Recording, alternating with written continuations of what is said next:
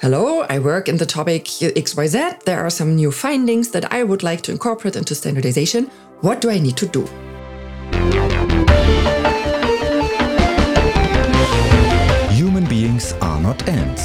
Unlike our tiny friends, we don't naturally know how to live together in large groups. This is why we need rules. And besides political rules, we also have technical rules, also known as standardization. It's actually one of our democratic rights to contribute to shape these rules. In this podcast, I will not tell you what you really should know about standardization. Because Amelie Leibrand will. Welcome back to our little series. Human beings are not ants. What you never wanted to know about standardization, but definitely should know. My name is Amelie, and I'm happy that you've joined me here again today. We've already talked about how standardization is the process of how the contents of standards are developed. The DIN ensures throughout the development of a standard that it is democratically legitimate and complies with antitrust legislation. And that one method of ensuring that this is the case is the composition of the experts on the standards committees. Today we will talk about what this means in concrete terms. Who are the people who sit in standards committees and develop these documents? These people referred to as experts by DIN. Would you also be able to get involved? And do you need a doctor title or something like that? Um, yes, you can participate, and no, you do not need a special title. Okay, that's uh, simple enough, but um, how does it work? Well, you can always give us a call here at DIN. we are just people too, you know. You can talk to us. If you want to be prepared to make such a call, this is what to do. Take a look at the list of DIN standards committees on our website. The list is sorted both alphabetically and by topic. We've put both links in the episode notes. You can imagine the standards committees being organized like a chest of drawers. On each drawer, there's a broad topic labeled, such as building and civil engineering, water management, materials testing, services, and so on. Once you found your particular topic and open up the drawer, there you find a kind of a sock sorting system. These are the national committees. This is an important tip for using our website because it's very diverse and represents the whole broad spectrum of standardization, so to speak. If you've gone to your standards committee, you have to click on the national committees there. This is one of the tabs in the lower toolbar. Here, you can search for your own specific topic of interest in a working body. And for every working body, there's a contact person. You can give this person a call or send them an email. Basically, something like this. Hello, I work in the topic XYZ. There are some new findings that I would like to incorporate into standardization. What do I need to do? You would then be invited to the next meeting where you would get to know the committee and they would also get to know you. Then you decide whether or not you want to exercise your democratic option to participate at the technical level in your area.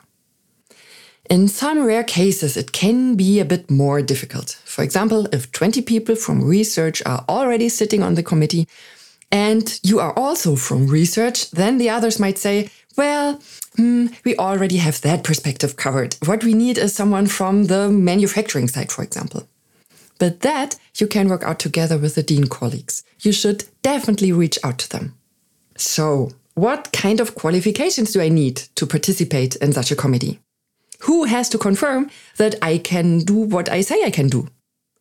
Well, somebody has to send you.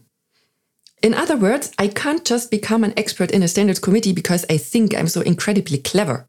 But rather, my employer has to send me, my company, my research institute, or my non-profit sustainability association where I work, or something like that.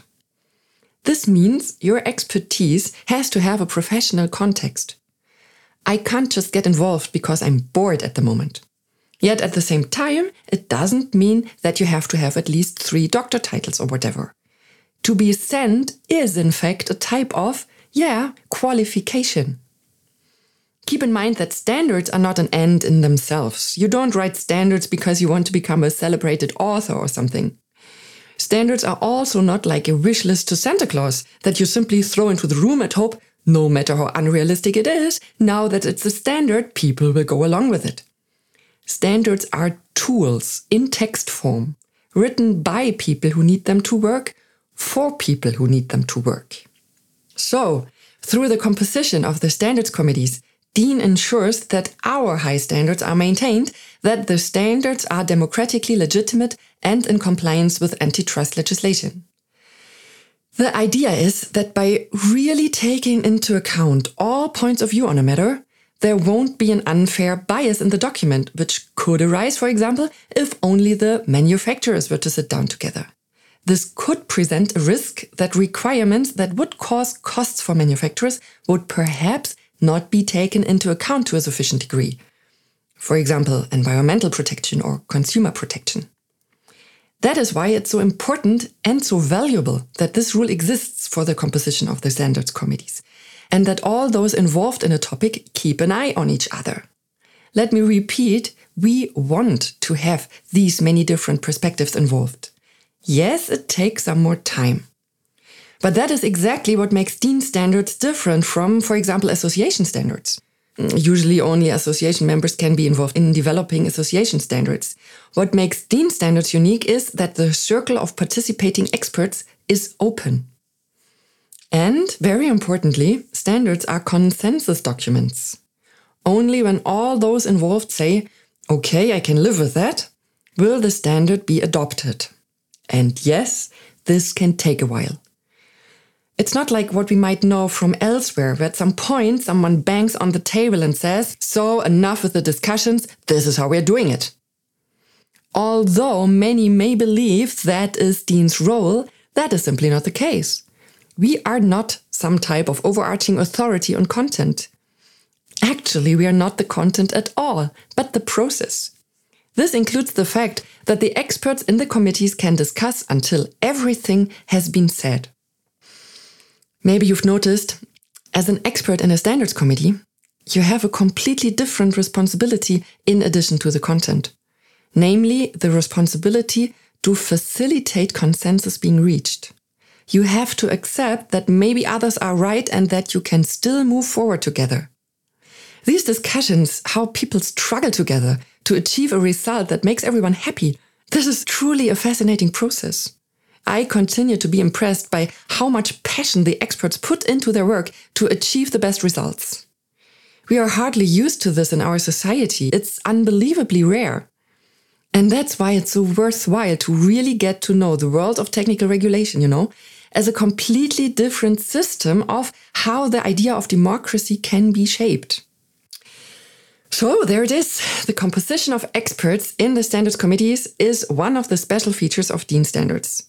And there's another one the process. The process of who must be allowed to say what about such a standard and when. How this is to be taken into account and how it is to be dealt with if reaching an agreement becomes difficult. This is all quite exciting, and all of you have the opportunity to jump in and get involved. I will explain all of this in detail next time. Until then, I look forward to having you here and stay curious.